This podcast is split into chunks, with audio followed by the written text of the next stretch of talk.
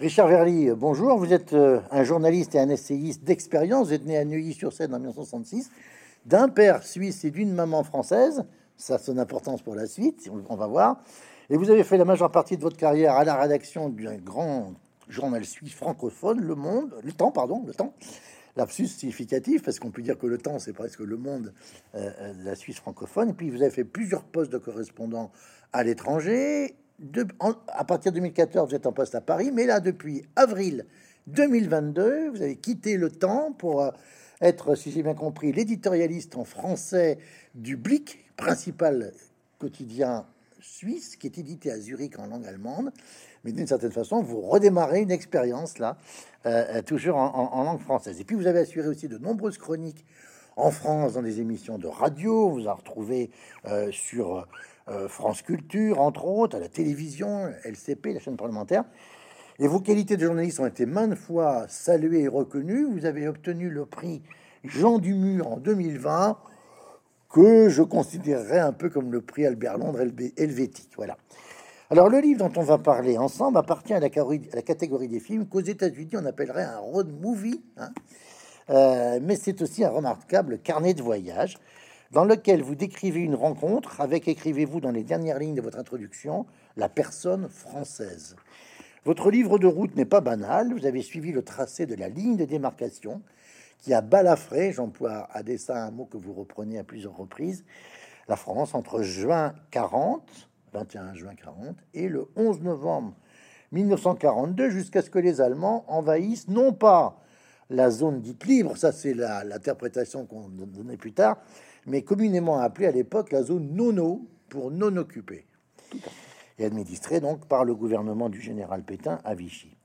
Euh, cette euh, invasion de la zone nono, je le rappelle historiquement, est consécutive au débarquement des Alliés en Afrique du Nord qui a eu lieu le 8 novembre 42. Vous avez donc parcouru 1200 km, dites-vous à la page 12, 13 départements divisés d'est en ouest de la frontière suisse à la Touraine avant de piquer vers le sud jusqu'au Pays Basque. Et puis plus loin, vous estimez, plus loin dans votre livre, page 13, vous estimez à près de 200 le nombre de communes ainsi traversées par vous. Ma première question est toute simple. Pourquoi avoir pris ce fil rouge, la ligne de démarcation, et avoir mis vos pas dans ceux de l'un de vos compatriotes, le grand journaliste suisse francophone, mais écrivant en allemand pour un grand quotidien de Zurich. Hein, d'ailleurs, c'est plus que vos pas, on voit maintenant. Herbert Lutti, je ne sais pas si je prononce bien. Oui. Auteur d'un livre traduit en français sous le titre À l'heure de son clocher, publié en 1955. C'est un des premiers ouvrages d'une collection que dirigeait euh, Raymond Aron. Alors pourquoi avoir fait ça euh, Écoutez, il y a, je dirais, mon, mon départ sur la ligne de démarcation est au fond le résultat d'une conjonction euh, trois éléments qui se sont rejoints.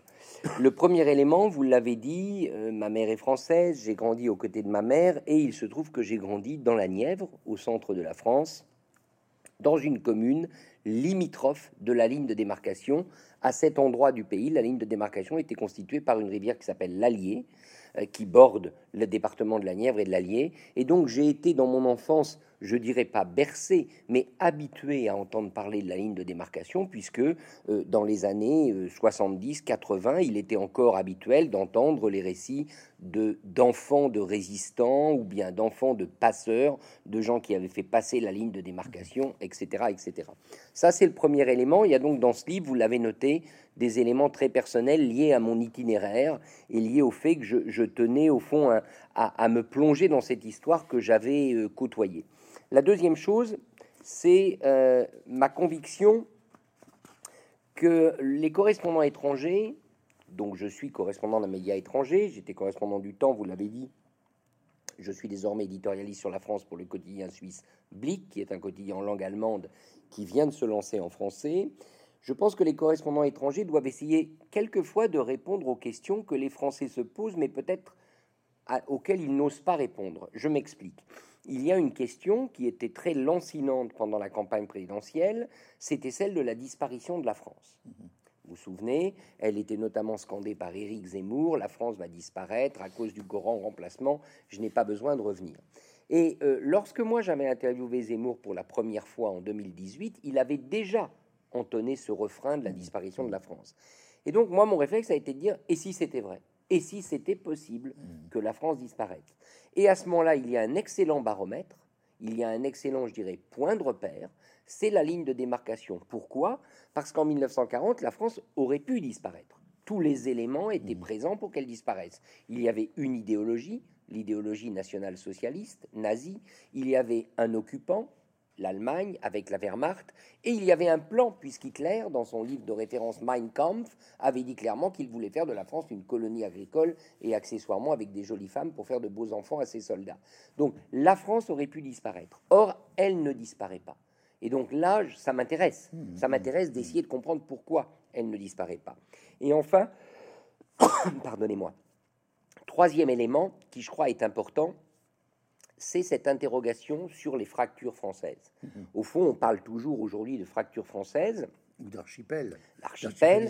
Or, or, la ligne de démarcation était, je dirais, la fracture des fractures, puisqu'elle coupait littéralement le pays en deux. Et donc, ça m'intéressait là aussi de regarder, parce qu'au mhm. départ, je ne savais pas si la réponse à ma question serait positive, de regarder et de mhm. m'interroger sur le thème que s'est-il passé lorsque la France était réellement fracturée? Vous avez parlé d'Herbert Lutti. Herbert Lutti, c'est un journaliste suisse très connu en Suisse, mais paradoxalement pas pour ses livres sur la France. Il est très connu en Suisse pour son histoire de la banque protestante.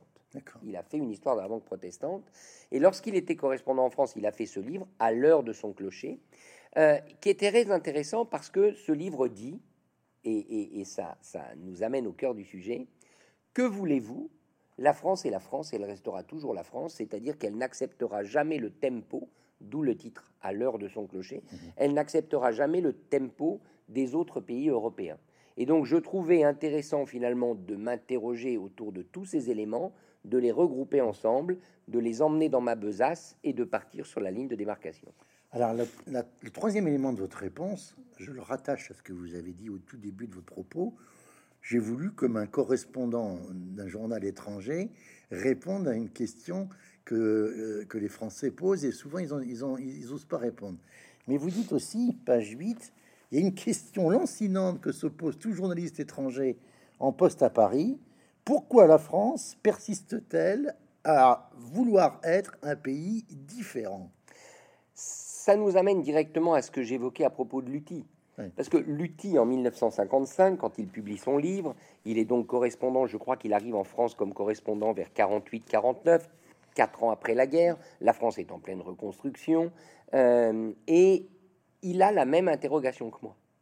C'est-à-dire, mais pourquoi? Déjà à ce moment-là, alors que franchement, la France sort de la Seconde Guerre mondiale dans un état compliqué.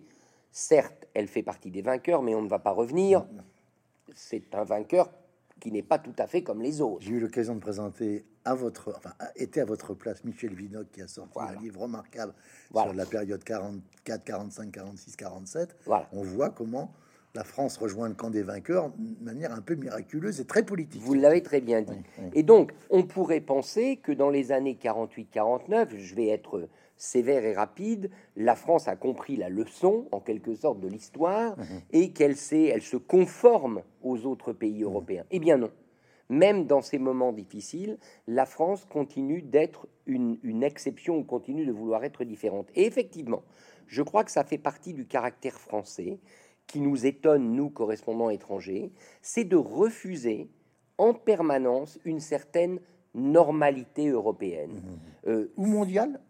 Peut-être mondial, mais d'ailleurs... Maintenant mondial. Maintenant mondial, et d'ailleurs, on le voit bien, la mondialisation, ça a été beaucoup écrit, c'est pas le thème de mon livre, mais quand même, il est un peu en arrière-plan. La mondialisation, les Français ne l'aiment pas. La standardisation, tout ce qui concourrait à faire de la France un pays comme les autres, euh, ce n'est pas accepté en France. Je vais prendre un autre exemple. Euh, bien évidemment, la Suisse est un petit pays, c'est mmh, évident, 9 mmh. millions d'habitants, situé au cœur de l'Europe. Si vous dites aux Suisses qu'ils sont les citoyens d'un petit pays, personne ne trouve ça offensant. Mmh. Si vous dites aux Français qu'ils sont citoyens d'une puissance moyenne et non pas d'une grande puissance, les gens froncent les sourcils parce qu'il y a encore dans ce pays le souvenir, l'envie, l'aspiration à être une grande puissance. Euh, s'il y en a un qui, dans ses travaux historiques, a été quelqu'un qui s'est penché euh, sur la France, si je puis dire, c'est évidemment Fernand Braudel, je tiens à dire que votre livre est bourré de références, un vrai travail qu'on pourrait même qualifier d'universitaire, parce qu'il y a une très belle bibliographie, euh, Merci. in fine. Et dans l'identité de la France, vous, vous le citez, euh, vous dites, euh, euh, il, il- il- il dit d'ailleurs que, à sa manière, vous avez pensé intituler votre ouvrage Voyage, Voyage dans la France immobile. Et vous dites, la France de la ligne de démarcation existe toujours. Alors c'est extraordinaire parce que c'est presque, on pourrait dire, un, un- un zombie cette ligne. Euh, je fais référence à Lobra et Todd qui parle du Bien catholicisme sûr, zombie. bien sûr. hein. Elle n'existe plus matériellement parlant, sauf quand c'était des fleuves. hein. Mhm. Vous avez parlé de l'Allier, on y reviendra avec le pont. Règemort, c'est ça, à, À Moulins. à Moulins. Donc là, c'est physique, c'est une, une limite à fait. physique. Mais autrement, on n'en trouve plus les traces. Très peu. Euh, Sauf quand elle est de temps en temps signalée par des oui, panneaux, mais dans certains départements et pas dans Et d'autres. le Cher en particulier, qui est, Absolument. qui est celui qui est fait plus. Euh, Est-ce que vous pensez que la France est, est- est immobile? En partie, oui. Ah oui. En partie, oui, et je pense que le caractère qu'on évoquait juste avant, c'est-à-dire ce refus d'une standardisation, d'une banalisation française, il vient en partie de là. Et, mais, mais il faut faire attention quand on utilise le mot immobile. Immobile, quand je l'utilise, n'est pas péjoratif. Euh, il ne s'agit pas de dire que euh, la France ne bouge pas. Ce que je veux dire, c'est j'aurais pu employer le mot permanent. Il y a ce qui est frappant lorsque vous êtes sur cette ligne de démarcation. Et moi, j'avais pris un stock sur mon portable, bien sûr. J'avais pris un stock de photos d'époque que je faisais défiler deux, au fur vous et à avez mesure. même fait en A4, vous dites Voilà, exactement. voir. Donc je faisais défiler ces images au fur et à mesure des localités que je traversais, et vous vous apercevez de la permanence des paysages, c'est-à-dire que ça n'a pas changé depuis 1940. Mmh. Alors les paysages, disons, de village, la même église, la même école, les mêmes bâtiments, mais même les paysages alentours. Et ça, premièrement, c'est spécifique à cette France-là, Oui. qui est une France rurale, une France éloignée des métropoles. C'est important de le dire, Ouais. parce que les métropoles, elles, ont beaucoup changé. Surtout les banlieues. Voilà, exactement. Et la deuxième chose, c'est que cette immobilité, la grande difficulté, c'est que elle est aujourd'hui très mal vécue, alors que dans l'histoire, elle a été très longtemps bien vécue. C'est-à-dire que les paysans du centre, si vous relisez le livre, à mon avis, majeur On des années reviendra. 30, Daniel Alévi, Visite aux paysans du centre, il est, Daniel Alévi, qui est un historien, il est sociologue, il est euh, assez bluffé par ces paysans du centre qui, en réalité, vivent, on est dans les années 30, un peu près comme au XVIIe, au XVIIIe siècle, avec la modernité en plus. Euh, donc, pendant cette, toute cette période, l'immobilisme est une force parce qu'elle est synonyme de résistance au changement. Aujourd'hui, l'immobilisme est une faiblesse, voire une vulnérabilité, parce que le monde qui nous entoure et la politique qui nous entoure euh, en permanence nous impose de changer. Il faut, ouais, j'ai pas besoin de vous dire, se réformer, changer, disrupter, on peut trouver tous les verbes. Et donc les Français qui vivent dans cette France entre guillemets immobile, ils ont un problème parce qu'ils ont le sentiment d'être foncièrement inadaptés à leur époque. On, reviendra euh, euh, sur le- le travail, euh, l'ouvrage référence de Daniel Alévi. Donc vous savez que c'était le beau-père de Louis Jox Tout à fait. et le grand-père de Pierre Jox. hein, Absolument. quand même, hein. Tout à fait. Euh, parce qu'il cite un auteur dont vous parlez qui s'appelle Guillaumin. oui, ça, hein Émile Guillaumin. Hein, voilà. Euh, mais je, je- je- je reprends ce que vous dites à propos de l'immobilisme. euh, donc exactement ce que vous avez dit. Le propre de la France des villages et des villes moyennes est précisément de ne pas avoir changé, de ne pas avoir saisi pourquoi l'immobilisme qui faisait sa force depuis des siècles est désormais considéré comme sa faiblesse, voire comme une tare porteuse de tous les maux. Et Eric, qui est l'un des animateurs des Gilets jaunes de l'Allier, Oui, euh, euh, vous dit au pied du pont Rège-Morte, hein, qui fait. l'Allier, qui était un des principaux points de passage de la ligne, hein, Absolument. entre 40 et 41. Voilà ce qu'il vous dit, euh, euh, euh, Eric. De part et d'autre de la ligne de démarcation, les gens n'étaient pas aussi démunis, paumés. Beaucoup avaient la trouille, mais sur le plan local, la communauté fonctionnait. On s'entraidait, enfin, je crois. Alors, j'allais dire, comme vous êtes un Suisse, vous savez forcément d'où vient l'origine du mot nostalgie, hein, le mal du pays, dont je rappelle pour ceux qui nous regardent que c'est un médecin, un jeune médecin alsacien incroyable, qui a caractérisé ce mal au XVIIe siècle, qui était celui des mercenaires suisses, qui avaient le mal du pays, hein, Bravo. euh, le, on dit le MV hein, euh, en- allemand. Et, et- et alors, c'est quoi? C'est une nostalgie ou c'est comme vous dites en citant Goodhart, qui est remarquable, c'est le problème des somewhere et anywhere Tout à fait. Écoutez, je crois qu'il y a, dans ce que vous dites, il y a plein d'éléments. Euh, sur la ligne de démarcation elle-même, une chose qui est frappante, et ça nous amène à, au propos de ce, cet ex-gilet jaune que je mmh, mmh. cite, que j'ai rencontré, un moulin que j'ai revu, avec lequel j'ai été en contact pas mal. Euh, la première, le premier élément, c'est cette idée que la ligne de démarcation, finalement, quand vous regardez en détail, elle était autant une fracture, matériellement elle en était une, qu'un trait d'union. C'est assez étonnant. Pourquoi? Pour une raison simple.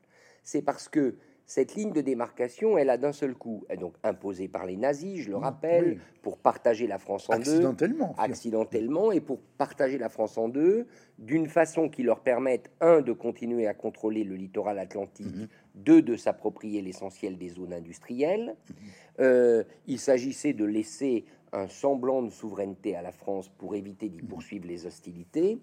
Et euh, la ligne de démarcation devait être ce que le haut commandement appelant allemand, pardon, appelé un mort dans la bouche du cheval France. Ah, Vous avez compris l'image. Il s'agissait, quand on tire sur les rênes, de pouvoir manipuler la France, et c'est effectivement ce que les Allemands ont fait, en misant sur une, un bon contingent de collabos, salauds, euh, gens qui, ont, qui se sont compromis avec eux. Mais, et le mais est très important, mais euh, tous ces villages, qui n'étaient, j'allais dire, des villages... Euh, des villages euh, inconnus, en quelque sorte. D'un seul coup, ils sont propulsés comme étant presque les villages les plus importants de France, mmh. puisque convergent vers ces villages tous les Parisiens, tous les gens en fuite, tous ceux qui veulent mmh. rejoindre la zone non occupée. Donc des petits villages fermiers, paysans, mmh, euh, sont d'un seul coup deviennent le verrou de la liberté ou la porte vers la liberté selon le vocabulaire que vous employez. Et ça, je crois que c'est très important parce que ça va à ce moment-là nourrir une solidarité de fait.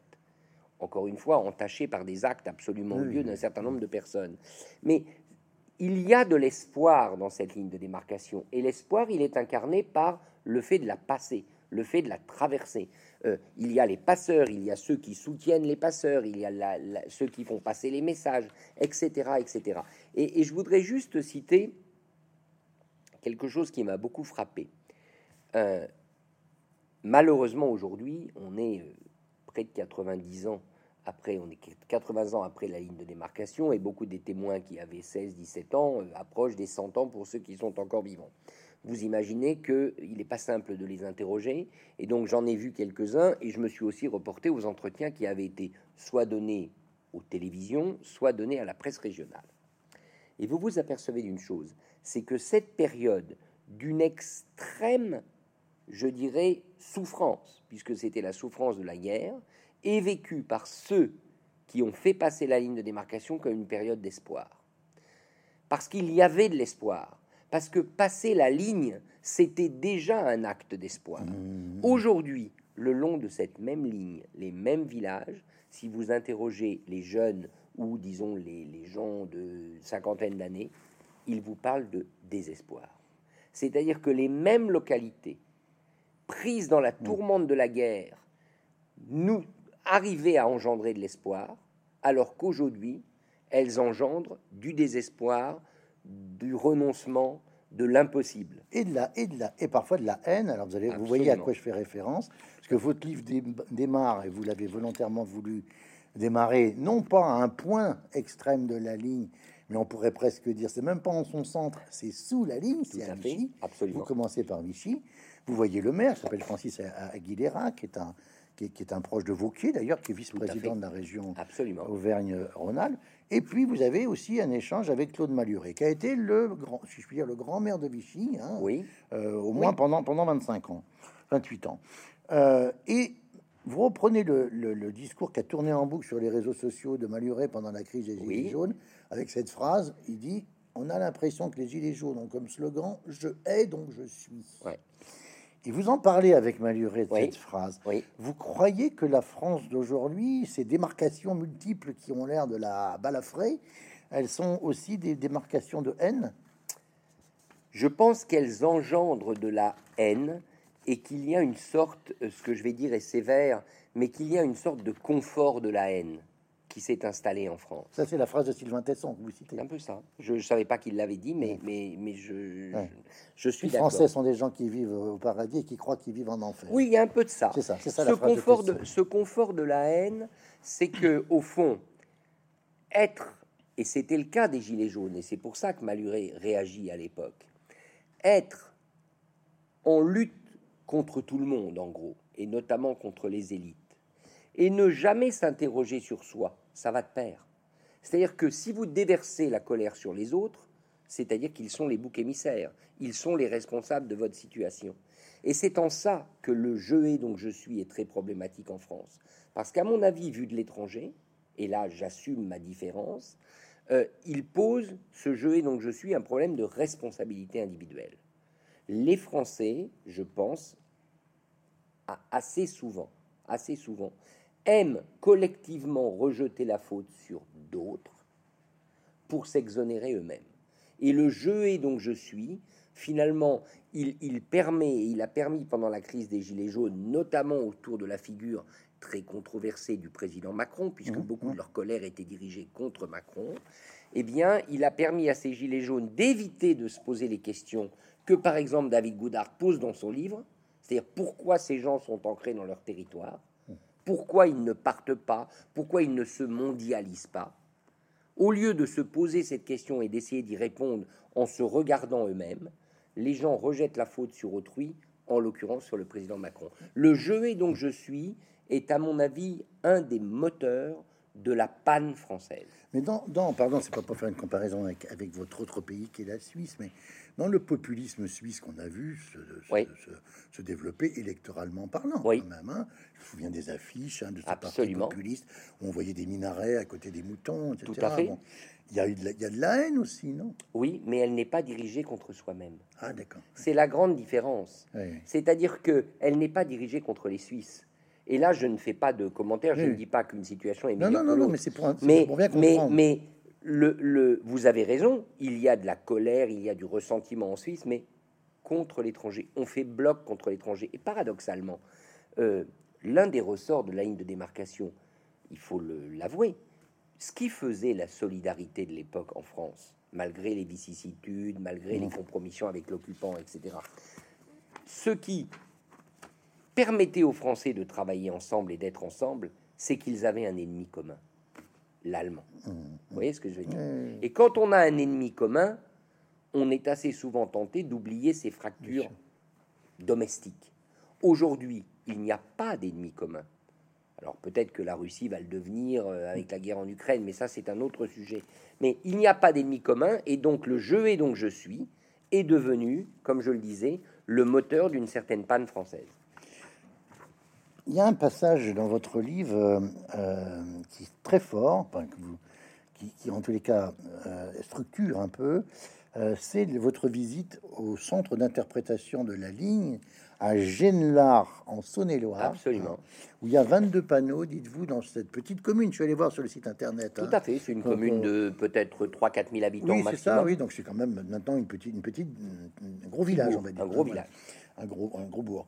Et ces, et ces panneaux, vous, dites, euh, euh, nous montrent une France de l'époque euh, avec et qui tisse le pays du réel en, quelque sorte. Et, et Genelard fait partie de ces, ce pays du réel. D'abord, il y a une chose très intéressante à Genlard, donc ça se trouve en Saône-et-Loire, sur les contreforts du Morvan. Et c'est en plus très joli parce que c'est un confluent du canal du Nivernais. Euh, donc, euh, ils ont d'ailleurs aménagé le, juste à côté de ce centre d'interprétation de la ligne de démarcation un petit port fluvial. C'est tout à fait, je, vous- je recommande à tout le monde d'y aller. Premièrement, ce qui est intéressant, c'est que Genlard, vous aurez remarqué, quand on en parle, ce n'est pas un musée de la ligne de démarcation, mais un centre d'interprétation. Ce qui veut tout dire. Oui, oui, qu'on ne veut pas vraiment considérer la ligne de démarcation comme un objet historique. Euh, ce qui est vraiment très intéressant dans ce, effectivement, dans ce musée, parce que c'est un musée en réalité, c'est le foisonne, la restitution de la vie quotidienne de l'époque. C'est-à-dire, on s'aperçoit précisément que malgré la ligne qui séparait deux France, malgré la guerre, la France continuait de vivre. Et il y avait une forme d'ingéniosité française à continuer de faire vivre le pays. Et vous voyez les paysans qui passent les vaches d'un côté à l'autre de la ligne. Vous racontez des histoires de les gens qui vont chez le coiffeur, qui, trafiquent les papiers, absolument, absolument. Et donc, ce qui est, moi, ce que j'ai retenu du centre d'interprétation de Genelard, c'est cette ingéniosité française à défendre et à maintenir la France malgré l'épreuve. Quelque part, je dirais, c'est peut-être le lieu où Éric Zemmour devrait aller pour se convaincre que la France ne disparaîtra pas. Voilà, exactement. Et alors, un peu plus loin, euh, dans la, le village d'Arbois, qui est connu pour son vin, vin d'Arbois, mais si j'ai bien compris, c'est aussi là que Pasteur avait une maison de villégiature. C'était là la maison, la maison de la famille Pasteur. La maison de la famille Pasteur. Vous y êtes parce que Arbois était sur la ligne. Et vous dites ce qui est intéressant d'ailleurs, tout, tout, les, tout le monde a en tête cette merveilleuse série télévisée de euh, euh, un village français, hein, avec village sept saisons. Voilà, sept saisons, hein, une par année, ça part, ça part de 40 et ça, ça se termine par les procès d'épuration. Tout à fait. Euh, Villeneuve, village fictif, vous dites, ça ressemble comme deux gouttes d'eau à Arbois. Absolument. Hein, bah, d'ailleurs, dans un village français qui... Maintenant, j'ai compris les raisons du succès je m'interrogeais. Moi, j'avais bien aimé. J'ai pas vu les sept saisons, mais j'avais beaucoup aimé ah, euh, les deux ou trois saisons que j'ai regardées. Très belle série. Et, j'ai compris les raisons du succès populaire. C'est parce que cette série ne dit pas seulement une époque. Elle dit la France. Elle dit la France avec des personnages qui sont absolument. Et elle dit, par exemple, le rôle clé joué par le maire. On va pas y revenir. Elle dit le rôle décisif joué par le sous-préfet, qui à ce moment-là était le récipiendaire mm. ultime de l'autorité, parce que mm. le gouvernement de Pétain n'avait pas du tout l'autorité qu'on prétend aujourd'hui qu'il avait. Euh, j'ai choisi de m'arrêter à Arbois euh, essentiellement pour deux raisons. D'abord parce que c'est une région qui est pas loin de la Suisse. Mm-hmm. On est dans le Jura, on est à proximité de la Suisse. Et c'est une région où euh, il y a eu énormément, contrairement à d'autres parties de la ligne, il y a eu aussi énormément de maquis et de résistance. Le, relief s'y prêtait. Exactement. Donc ça n'a pas été le cas partout. Euh, euh, donc il, y avait ça, il y avait ce lien. Et puis l'autre chose qu'il y avait d'intéressant à Arbois, c'est que euh, c'était aussi le Jura, le couloir naturel d'évasion des prisonniers de guerre. Puisque les prisonniers français étaient en Allemagne, et donc ils redescendaient dès qu'ils pouvaient s'échapper, ils redescendaient par le Jura, les Vosges, le Jura, puis euh, dans Parce que c'était là que la proximité, vous parlez d'un hameçon, là, Exactement. La qui fait comme un hameçon, voilà. dans le pays de Gex. Tout à fait. C'était là que la, la, frontière, si je puis dire, la distance était la plus courte entre l'Allemagne et, et, la zone nono. Tout à fait, exactement. Et d'ailleurs, François Mitterrand, exactement, vous le euh, François Mitterrand, prisonnier incroyable d'ailleurs. Il, le, le il laisse un mot. Il, il, a un livre d'or. Il fait, il fait, c'est dingue. Il fait signer les, les, les, les, les gens qui fait, qui fait passer. C'est dingue. C'est dingue. Donc, euh, euh, alors celle qui faisait signer, c'est l'aubergiste qui accueillait. C'est, mais c'est absolument dingue. Et donc voilà, j'ai, ce qui m'a frappé à Arbois, c'est que, et c'est d'ailleurs à ça que je consacre le chapitre, c'est que les Français, lorsqu'ils sont débarrassés de ce verrou parisien, de ce verrou étatique, et c'était le cas pendant la guerre, ils font preuve d'une incroyable mmh. ingéniosité. Et je pense bien évidemment, je le dis avec beaucoup de précaution, qu'il faudrait peut-être s'inspirer de ça. Au fond, si on est brut et que brut de décoffrage et, qu'on oublie un instant la guerre, ce qui évidemment n'est pas possible, mais mmh. essayons. La ligne de démarcation et cette période-là, c'est l'ultime décentralisation. C'est-à-dire que là, il n'y a plus de Paris. Paris, c'est un pouvoir fantoche. Il y a Vichy, mais qui est, quand même assez loin. Les communications sont coupées et on est dans une vraie situation de décentralisation. Alors ça vous parle parce que bien, sûr, ça renvoie et ça marche. Et ça marche. Alors par contre, voyez Geneviève du comité des fêtes du village d'Arbois, vous dit page 71. J'ai vu des photos de l'époque de la guerre. Les Parisiens qui débarquaient ici semblaient avoir des préoccupations similaires à celles des gens d'ici. Maintenant, on se ressemble encore mais on se comprend moins. Et vous ajoutez, je vous cite, euh, euh, Richard, aujourd'hui, les démarcations sont administratives, corporatives, professionnelles. Elles segmentent le territoire, elles le transforment en mosaïque d'intérêt particulier, attisant le sentiment que le destin de chacun dans ces villages de l'Arbois se joue ailleurs, loin de la forêt, loin des vignobles.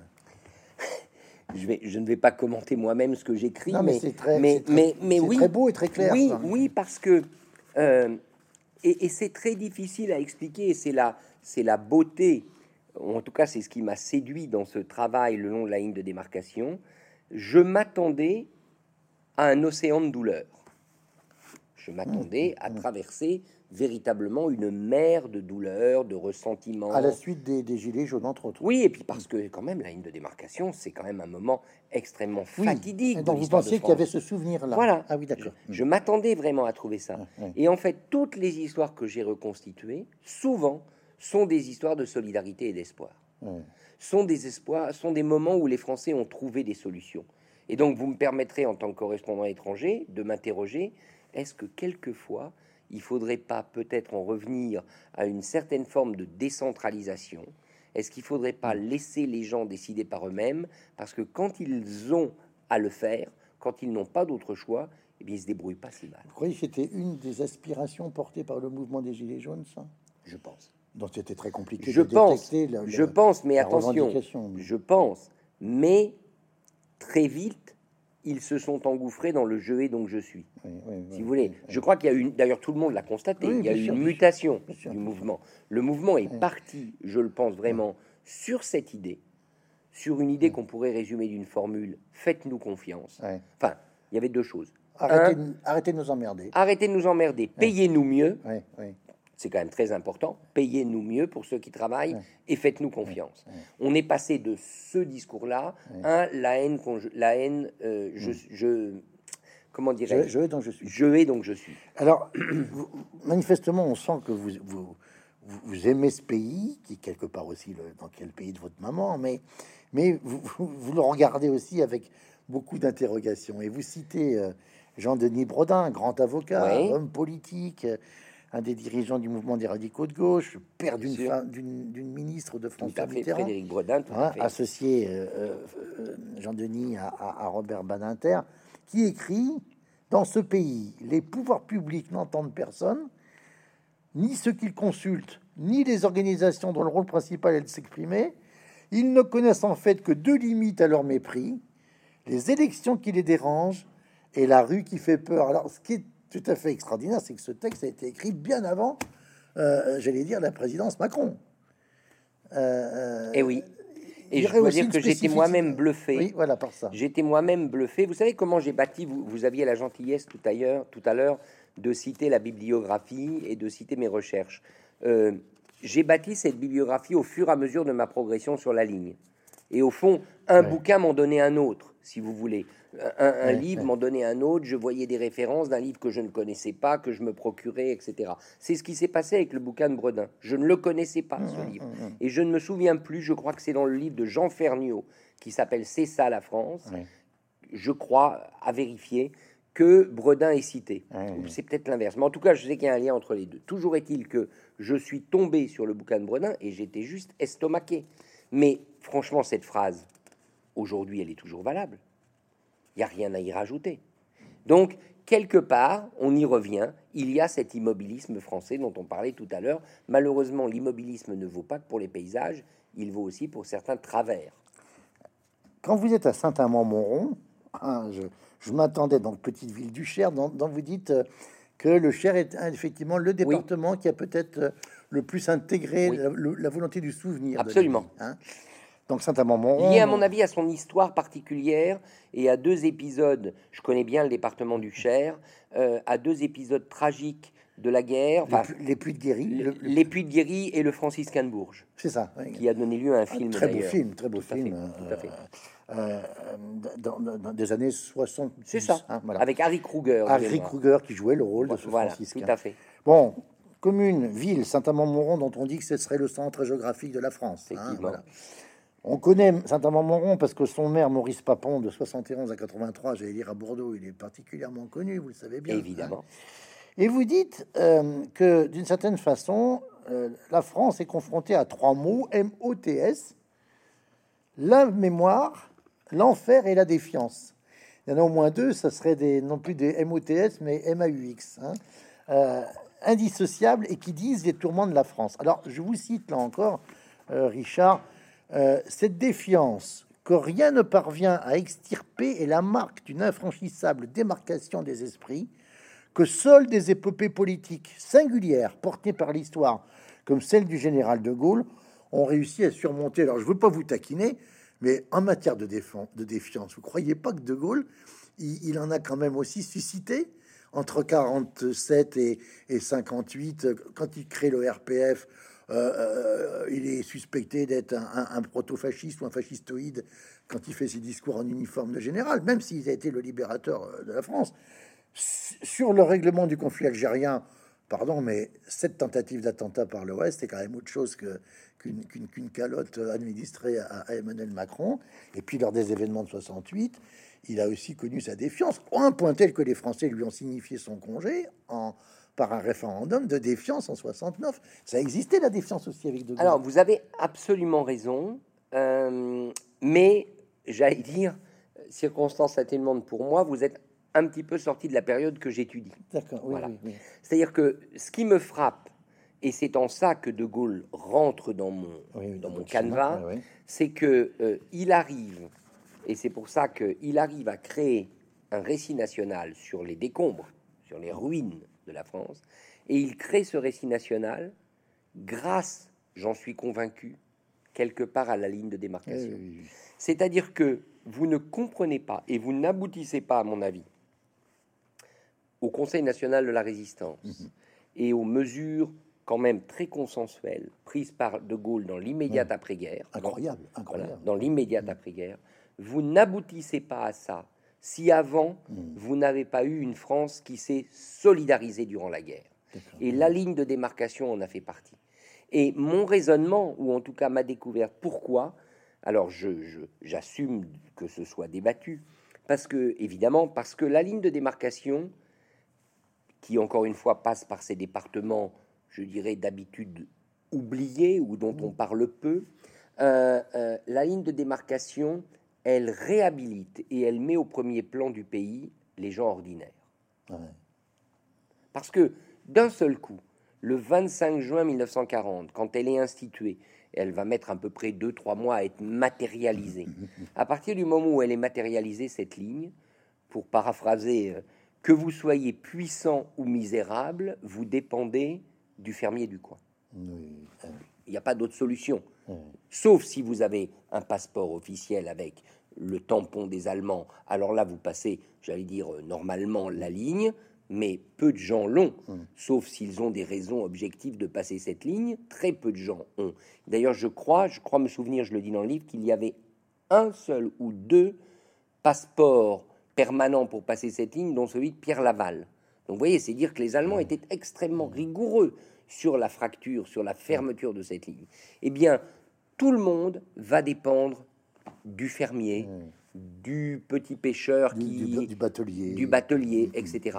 Et donc, à un moment donné, ça solidarise la France ensemble. Et de ce point de vue-là, puisque je, reprends le parallèle que vous faisiez, c'est la grande différence avec le mouvement des Gilets jaunes.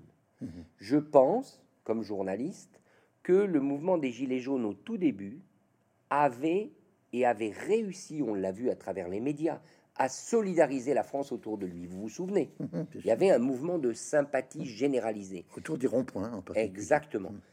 Et un peu pour les mêmes raisons d'ailleurs que la ligne de démarcation. C'est-à-dire que vous soyez puissant ou misérable, quand vous arriviez au rond-point ou à la sortie mhm. du péage, vous dépendiez du bon vouloir des gilets jaunes de vous laisser passer ou pas.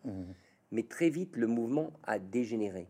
Et il a laissé passer, je pense, cette chance historique qui aurait pu être de permettre au mm. pays de se retrouver. Mais c'est de l'histoire déjà passée. on va terminer notre entretien, euh, Richard Verly, parce que je suis content que vous euh, évoquiez euh, finalement cette fonction, on pourrait presque dire fatigue de la ligne de démarcation, parce que ça renvoie à une citation que vous faites de Marcel Gaucher, si on considère que la ligne de démarcation, on l'a dit tout à l'heure, est accidentelle dans son tracé, hein, euh, euh, Gaucher dit, vous le citez, euh, les accidents de l'histoire révèlent souvent quelque chose qui était latent et qui, une fois révélé, exerce un effet démultiplicateur.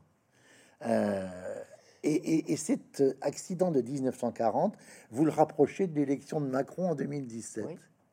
Oui, parce que je, je pense qu'il euh, y a une vertu de l'accident. Gaucher le dit très bien. Euh, et est-ce que Macron, alors c'est honnêtement ma comparaison est tirée par les cheveux, je l'assume, mmh. mais, mais fondamentalement, qu'est-ce que Macron essaye de faire avec depuis on, a caricaturé ça avec le terme en même temps. Qu'est-ce qu'il essaye de faire? Qu'est-ce que le en même temps? C'est une passerelle. On essaye de, grâce au en même temps, de tirer une passerelle entre des événements, entre des catégories sociales qui normalement ne se rencontreraient pas. Et je pense qu'en 2017, pour avoir suivi cette élection, l'une des raisons de la victoire, et on peut dire de l'enthousiasme, parce qu'il y avait quand même de l'enthousiasme, euh, Macron, qui a suscité Macron, c'est cette idée qu'il allait tendre une passerelle vers différentes catégories sociales. Au fond, la réussite de Macron, c'est d'avoir été en 2017 inclusif. Il donnait l'impression qu'il allait inclure tout le monde dans son projet de société. Euh, certains y croyaient, d'autres n'y croyaient pas. Euh, voilà, ceux qui n'y croyaient pas, je dois dire, se sont avérés les plus lucides, parce que au fur et à mesure du quinquennat, on a vu Macron abandonner l'une après l'autre ses promesses, et, d'où, d'où le désamour. C'est toujours la même histoire. Mm. Quand vous avez suscité de l'amour, à un moment donné, le désamour est encore plus cinglant. Mais je, je c'est un mot qu'on n'a pas encore utilisé et que je voulais citer avant la fin de notre entretien, c'est le mot passerelle. Mm. Je crois que la France a besoin de passerelle. Et tous ces diagnostics extrêmement précis sur les fractures françaises sont utiles, ils permettent d'avoir une idée juste de la France, mais essayons aussi, ou peut-être les Français devraient-ils essayer, d'identifier les passerelles qui leur permettent de fonctionner ensemble? Alors, on n'a pas eu le temps de sillonner ces 1200 km, le temps nous manque. Euh, pour les gens du Sud-Ouest, et nous sommes euh, à la librairie Mola à Bordeaux, euh, il y a un des chapitres extraordinaires sur Orthez, dont vous dites que c'était une véritable centrale d'achat, euh, compte tenu de tout ce qui circulait jusqu'au poste d'Arnegui avec la frontière espagnole. On est, on est en, Touraine, c'est tout à fait passionnant. Et puis vous terminez par la nécropole nationale de la résistance à Chasseneuil-sur-Bonnieure, où figure dans la crypte Claude Bonnier, délégué militaire du général de Gaulle, qui a été s'est suicidé en avalant sa capsule de cyanure dans sa cellule de la Gestapo dans une villa du Bouscat, pour ne pas parler sous les, interrogations et interrogatoires de Dose, qui était dans sa fonction une sorte de Barbie. Oui. Sauf qu'il était plus malin que Barbie, il torturait pas directement. Il faisait, il disait. Je et après la guerre, il s'en est plutôt bien tiré. Ah, il disait, je vous remettrai à la, à, la milice française qui s'occupera de vous. Donc c'était compliqué de caractériser les actes de torture, contrairement à Barbie. Il, a, il, est mort dans son lit. Tout à fait. Euh, euh, euh, en Allemagne. Et puis à côté de, de, de, de Bonnier, je, voulais juste le citer, figure dans la crypte son adjoint Jacques Nancy, qui était son numéro 2, qui a réussi à s'échapper, qui n'a pas été euh, euh, arrêté comme Bonnier, et qui a monté la section spéciale de sabotage extraordinaire, qui a fait l'objet d'un très beau documentaire de sa nièce Marie Nancy sur France 3. Entre février 44 et août 44, cette section spéciale de sabotage, dans ce coin-là, Dordogne, Charente, Javert-Lac, etc. Ils font je ne sais pas combien d'attentats dans le cadre du plan Tortue. Vous savez, ce plan qui était destiné à retarder la remontée vers Normandie des colonnes allemandes. Jacques Nancy, qui est mort en 84 et qui figure à côté de Claude Bonnier dans la crypte.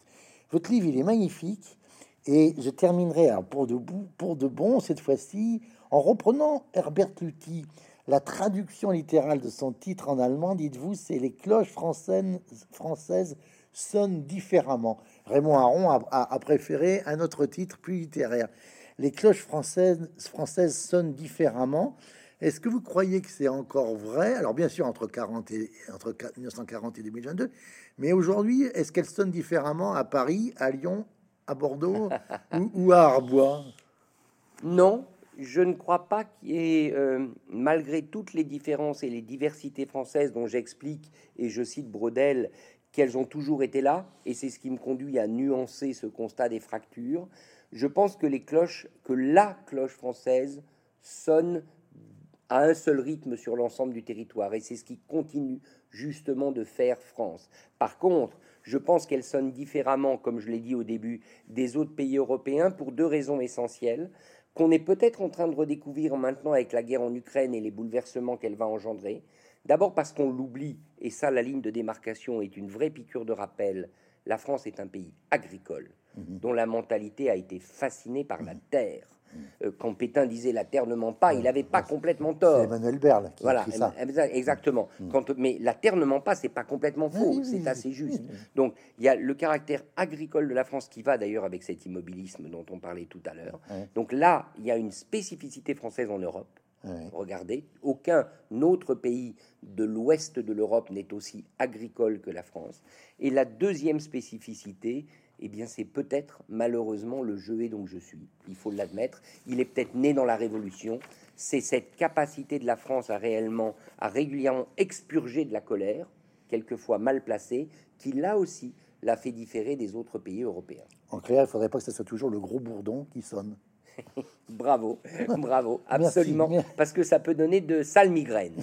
Merci Richard, merci beaucoup. Merci à Je vous. remontre le livre euh, à la caméra, La France contre elle-même, Euh, remarquable ouvrage de Richard Verly. Merci beaucoup et c'est chez Grasset.